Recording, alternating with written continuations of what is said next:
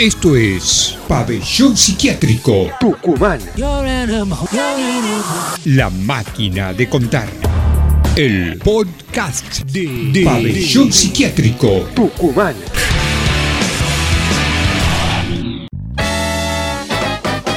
Hurricane, Bob Dylan.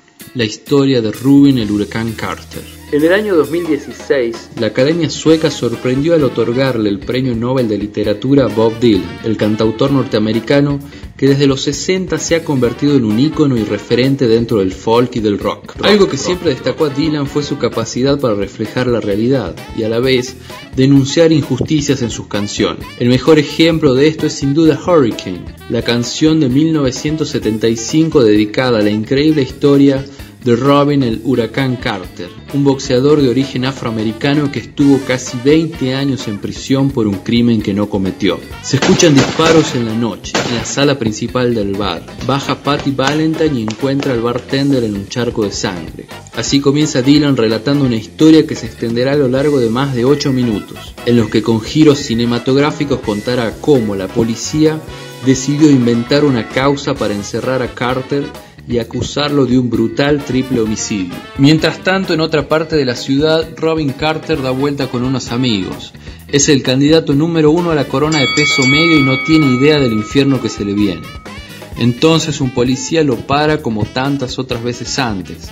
En Patterson esto es lo normal. Si sos negro, mejor no salgas a la calle, a menos que quieras problemas. Dice la letra de la canción en uno de sus pasajes. El hecho ocurrió en el año 1966. Un conocido ladrón fue encontrado robando infraganti en la escena del crimen. Sin embargo, dijo que él solamente estaba robando y que los asesinatos habían sido cometidos por dos hombres negros que huyeron en un auto blanco. La policía decidió creer esta versión a pesar de las muchas contradicciones que presentaba y de que no aparecieron pruebas concluyentes contra Carter. Aún así, el boxeador fue encarcelado, enjuiciado y condenado, en un juicio que Dylan describe así.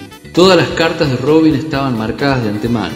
El juicio fue un circo de cerdos, nunca tuvo una oportunidad. El juez hizo que los testigos de Robin parecieran unos borrachos. Los blancos lo veían como un vago y los negros como un loco. Por eso nadie dudó de que fuera él el que apretó el gatillo.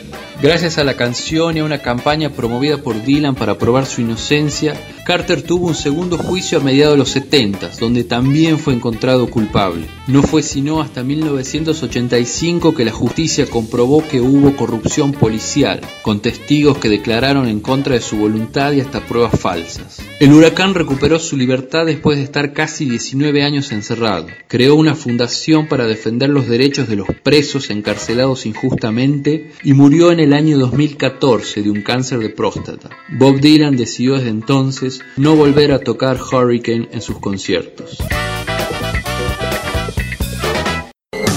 Esto es Pabellón Psiquiátrico Tucumán. La máquina de contar. El podcast de, de Pabellón Psiquiátrico Tucumán.